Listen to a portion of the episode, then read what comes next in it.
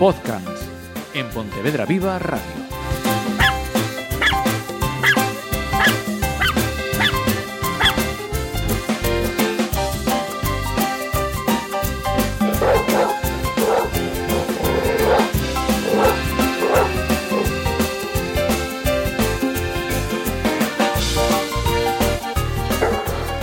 Hola, saludos. Eh, podcast, eh, ya veis que no descansa ni en verano y eso significa que tampoco descansa nuestro educador eh, canino Diego Álvarez. Bienvenido. Muchas gracias. No descansan los perros, no descanso yo. Es lo que hay. Mira, hoy vamos a hablar de castigos. Correcto, correcto. Centrándonos en especial en determinadas herramientas, vamos a llamarlas así, que usan determinadas personas para educar, por llamarlo de alguna forma, a, a los perros. Eh, si mal no recuerdo, por lo que llevamos hablando en todos estos programas eh, previos, eh, ¿tú un partidario del castigo? Mm, En principio, no. Para nada, para nada. A, a ningún nivel, además. No, no creo que funcione el castigo ni, ni con perros, ni con ningún animal, incluyendo dentro de los animales al ser humano. No, no creo que sea la mejor forma. Ajá. Mira, mm, con este, mm, porque tengo que decir que Diego nos facilita el trabajo al, al máximo, trae su guion y vamos, es... Si no está Diego, este programa no, no existe, hay que decirlo. Eh, lo primero que nos quieres plantear es eh, qué es el castigo. Eh, Exactamente, definir un poco el castigo y explicar, en, en nuestro caso a nivel canino, por, por qué no funciona, eh, pues eso, a, la hora de aplicarlo. Eh, si hablásemos desde un punto de vista humano, podríamos definir el castigo como una pena que se impone a quien ha cometido un delito o falta. ¿Vale? Nuevamente, mm, partimos de, de- del- de la descripción de- del ser humano, o sea, de, de la definición humana. Eh, con lo cual consideraríamos que un perro, cuando agrede, cuando se escapa detrás de un gato, cuando come algo del suelo, está cometiendo un delito una falta.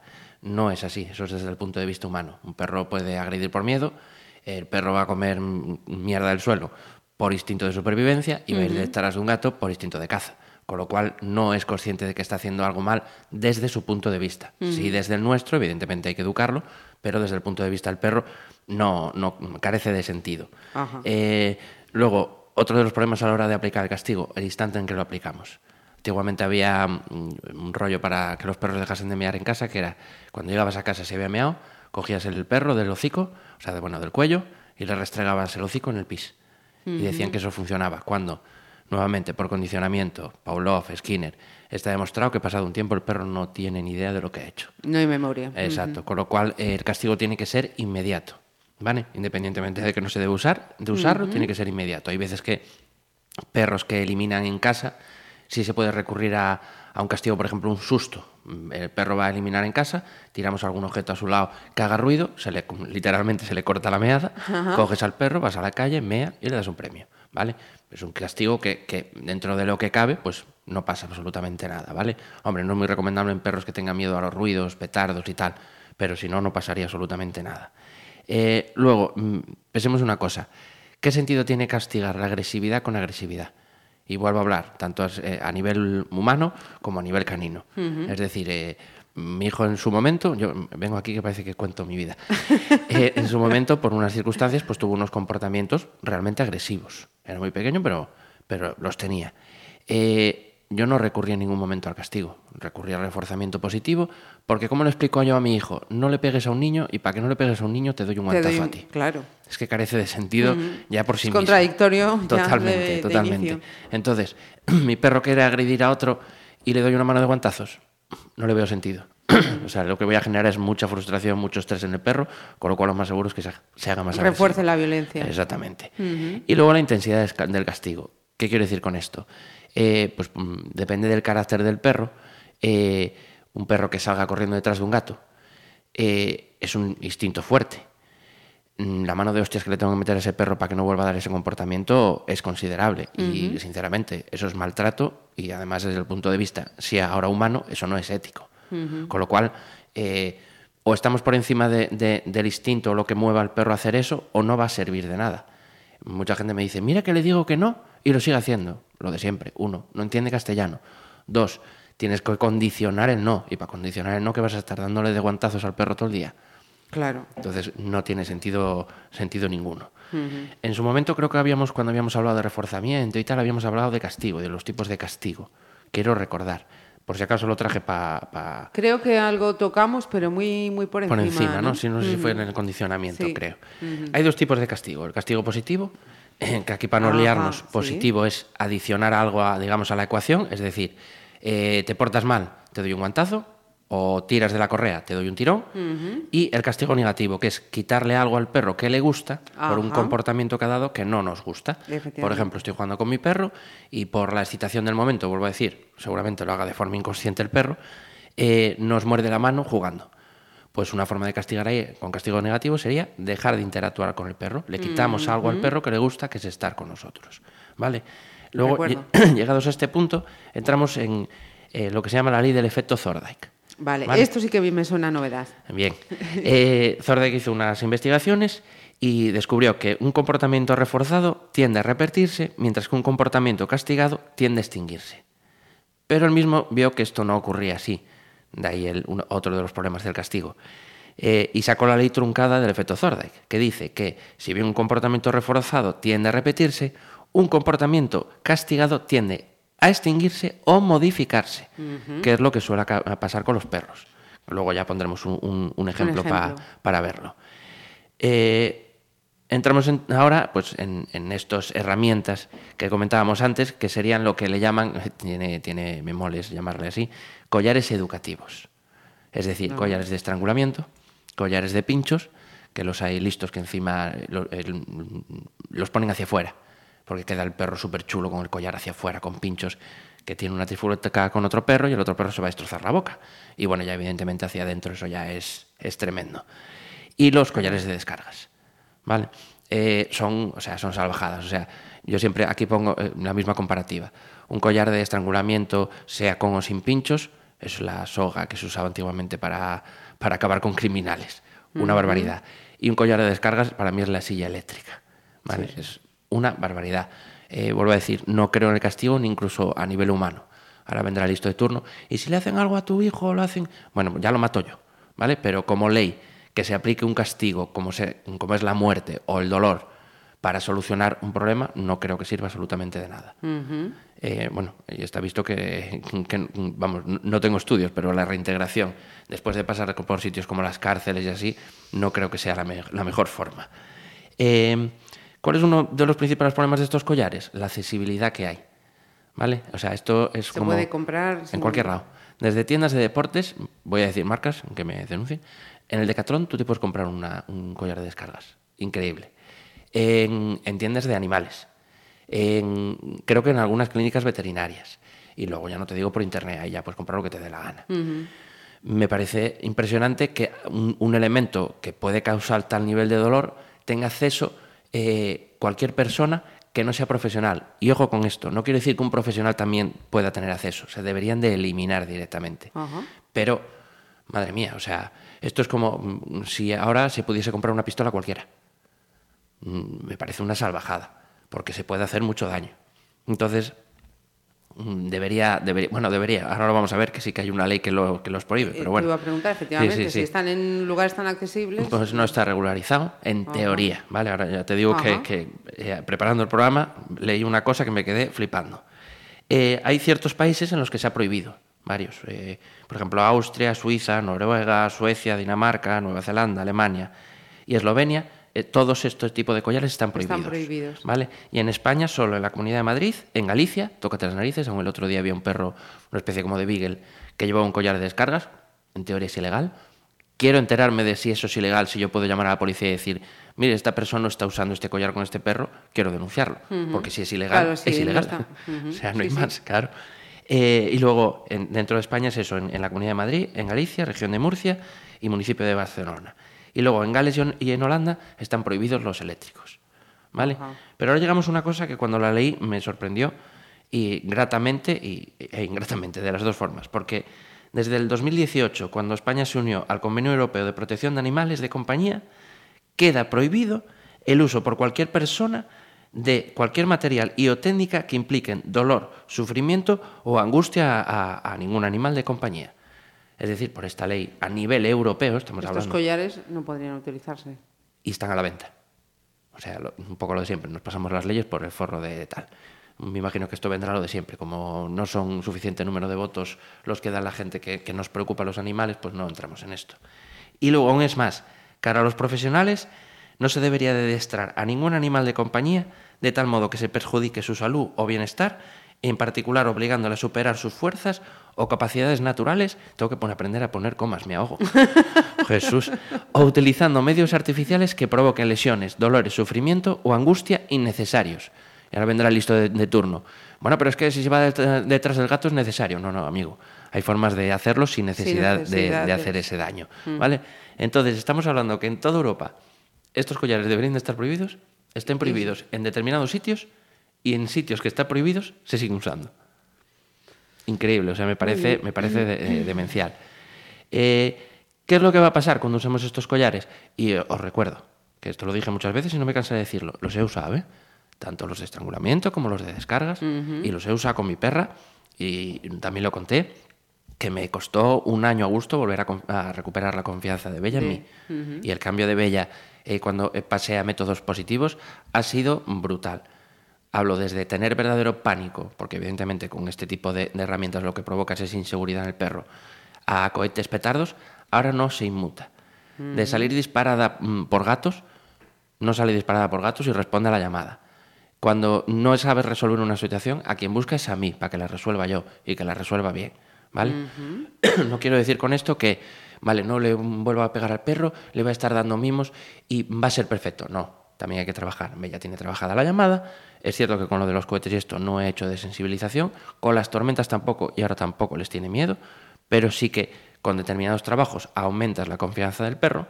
Si no está esperando un rigostio, un castigo o que tú no sepas resolver una situación, va a confiar más en ti. Y esto es así. O sea, no hay más. Reforzamiento positivo. Totalmente. Vale. ¿Qué pasa cuando eh, aplicamos pues, un tirón de correa o una descarga eléctrica? Eh, que puede pasar dos cosas con el comportamiento. O que deje de aparecer, lo que hablábamos antes del efecto Thorndike. Eh, ¿Por qué? Pues por dolor, por miedo o por, o por evitación. Que vuelvo a repetir, no es ético. ¿Vale?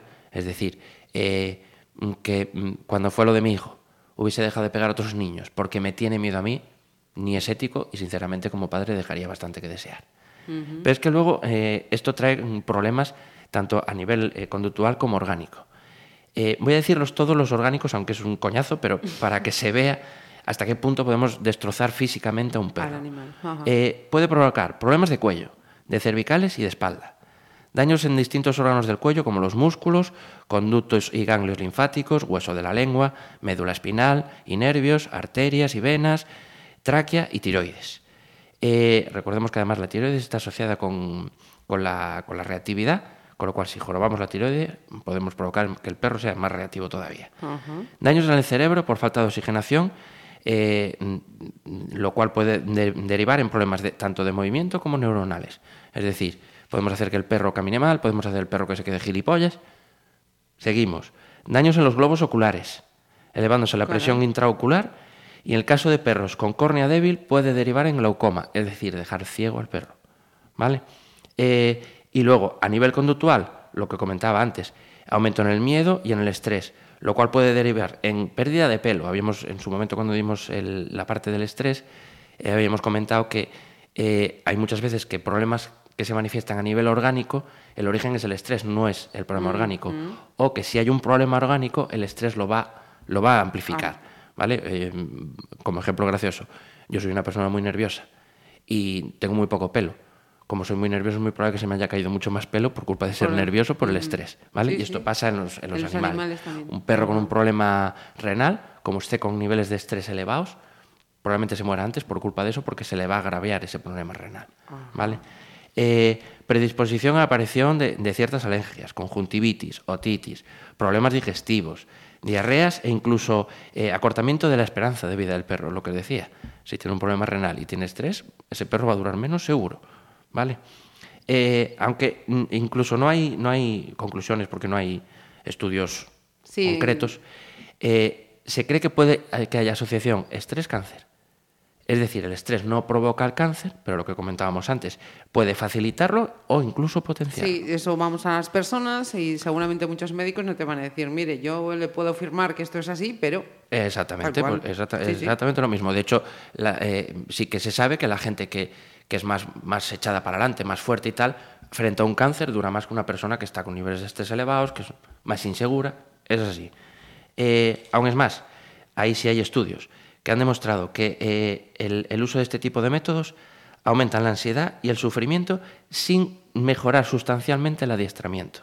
¿Vale? Mientras que estudios demuestran que, que métodos basados en el refuerzo positivo tuvieron mejor resultado frente a los basados en el castigo.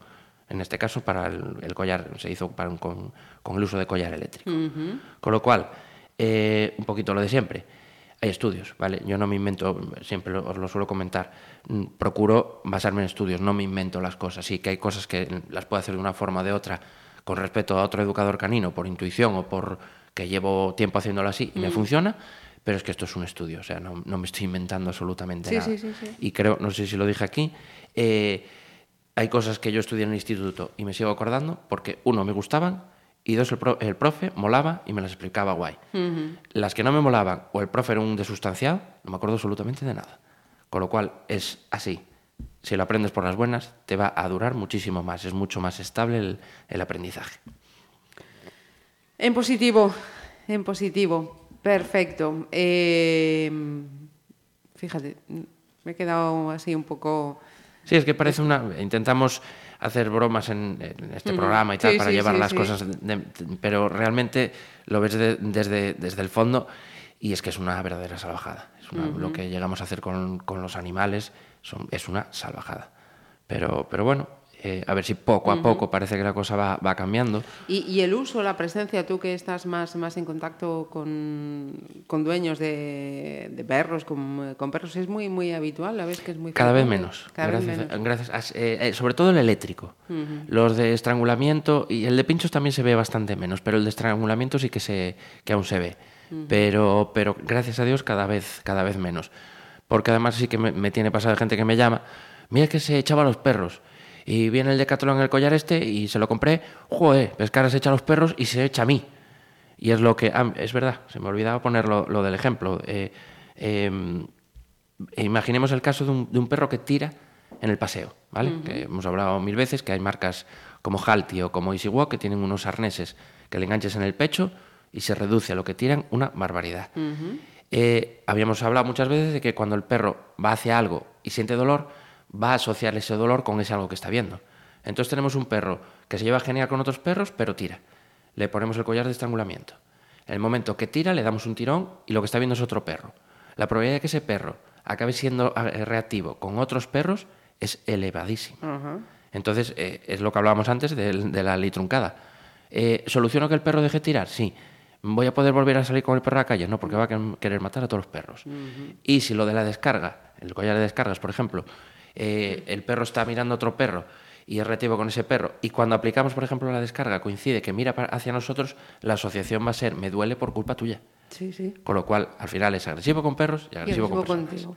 ¿vale? Entonces, eh, siempre acaba derivando en algo, no, no, no funciona.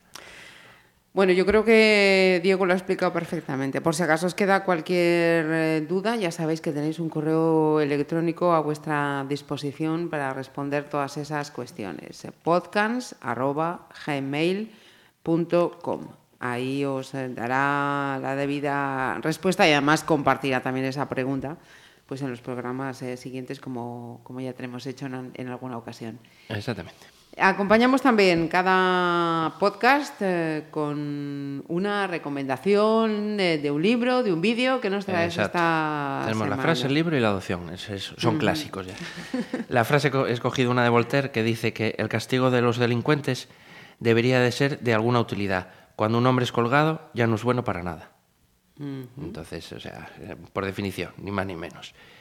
El libro creo que me repito, pero es que eh, cara al trabajo en reforzamiento positivo debió ser de los primeros y sigue siendo buenísimo, que es el, el de Karen Prior de No lo mates, enséñale. Es un libro que aún, aún lo pensaba yo el otro día. Eh, vamos a tener un niño y vam- eh, nos informamos en pediatra. Preguntamos a todos los que tienen niños, compramos 50 libros Y estamos hablando de, de nuestra misma especie, en pequeñito, pero nuestra misma especie. Ahora, cogemos un perro y no nos informamos absolutamente de nada. De nada. de nada. Y este es un libro que cualquier persona que vaya a tener un perro debería tenerlo con él. ¿vale? Hay otros, como vamos diciendo, muy buenos, pero para mí este me parece la, la base para entender cómo se puede trabajar con un perro de forma agradable, disfrutando y que aprendamos los dos. Perfecto, vamos a la parte de adopción, que hoy creo que vamos a hablar de Choco. Choco, exactamente. Es un, un perriño de- que está en la canceira de pollo. Eh, tiene más o menos un, un añito. Está clasificado, por desgracia, como cruce de PPP, por lo que me estaban comentando, parece ser que ahora los veterinarios, que lo habíamos hablado el otro día, que es el veterinario el que decide cuando es cruce, si lo mete o no como PPP, están, para cubrirse las espaldas, están metiendo PPPs para adelante, para si hay algún ataque. Evitar cualquier exactamente. incidencia.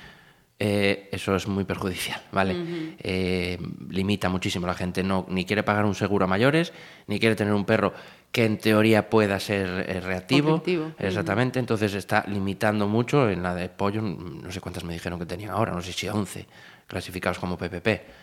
Y esto es un poco lo de siempre. Eh, ¿Cómo- ¿Qué valoración hay que hacer? Hay que hacer una valoración individual. No porque el perro tenga la mandíbula tal o porque el perro tenga los ojos achinados. Es no, es lo que hablábamos el, el otro día. Hay un factor genético, pero dentro de estos perros hay un- muchos con una estabilidad brutal y hay otros que pueden ser menos estables, pero que bien trabajados no vas a tener problema ninguno. Con lo cual, es lo de siempre, clasificar. Eh, ni todos los romanos roban, ni, ni a todos los gallegos les gusta el pulpo, ¿vale? O sea, eh, vamos a, a hacer un, un- un estudio individual de los perros. Eh, se lleva muy bien con perros y, y con personas, es un pelín inseguro, lo cual le hace, digamos, en- entre comillas, escapar un poco si hay algún conflicto con otro perro, tiende a alargarse, pero por lo que me comentaban está bastante pendiente de, de los guías y siempre mirando para atrás y tal, y responde bastante bien a la llamada. ¿vale? Eh, el contacto pues, puede ser o bien teléfono, que es el 620 14 60 33, o a través del, del correo electrónico, que es canceira, arroba concellodepollo.gal. Y ahí pues ya os informan y ya, y ya disfrutáis de, de, De Choco. de choco. De Choco o cualquiera de los otros que... Eh, exactamente, será por perros, por desgracia. Mira, eh, antes de terminar, una cuestión que de repente me ha venido a, la cabeza al, comienzo, cuando estabas hablando eh, de cómo eh, trabajar, educar al perro cuando hace pis y la colleja y, demás, ¿no? No, tiene que ver con la colleja, pero sí me ha venido esta cuestión a la cabeza que he dicho, vaya hombre, le voy a, le voy a preguntar. Eh, cuando hay eh, dueños que, digamos, no están muy pendientes de dónde el animalico hace sus eh, necesidades y vemos que en las eh, puertas, de, pues, portales, Sí. comercios, etc., etc., Sí, sí, eh, Pontevedra es un campo de agility esquivando minas hoy en día. Efectivamente, efectivamente. Bueno, pues en el caso de los pises, sí que de- desde hace tiempo ya hubo unas temporadas con que se veían más que ahora. Lo de poner la botellita de agua Vale. para evitar eso Funciona, funciona. sirve- Sí, ¿sí? funciona depende de- de- de- del carácter de- del perro, pero sí funciona. A ver, un perro es muy raro, salvo que tenga un problema orgánico o un problema conductual de eliminación grande, que elimine donde hay recursos.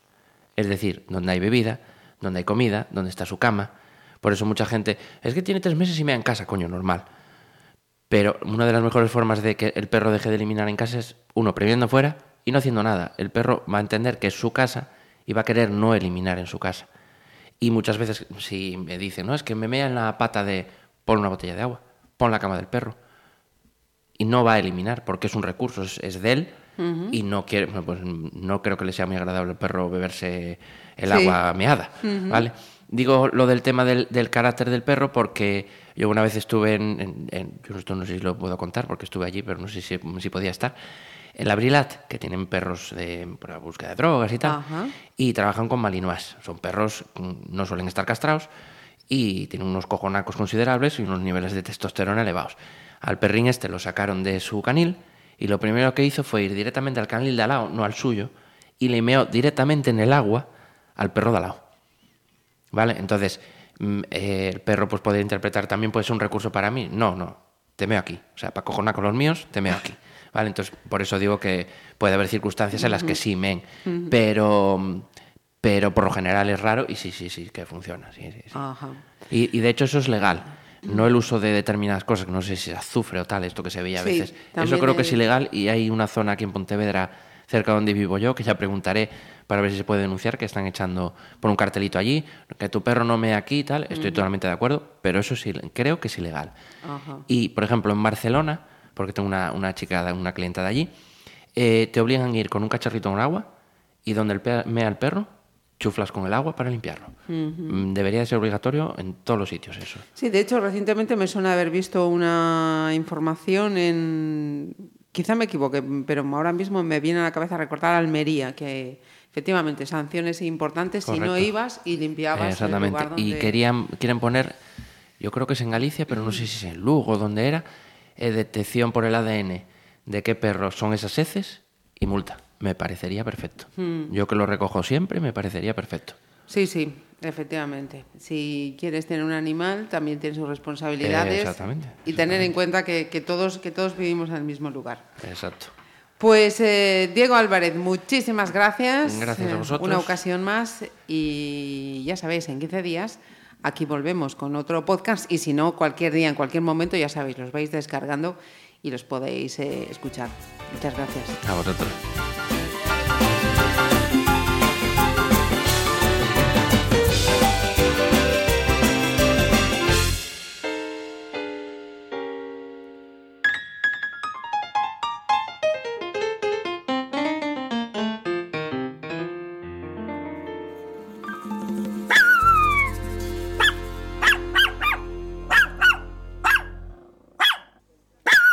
Podcast en Pontevedra Viva Radio.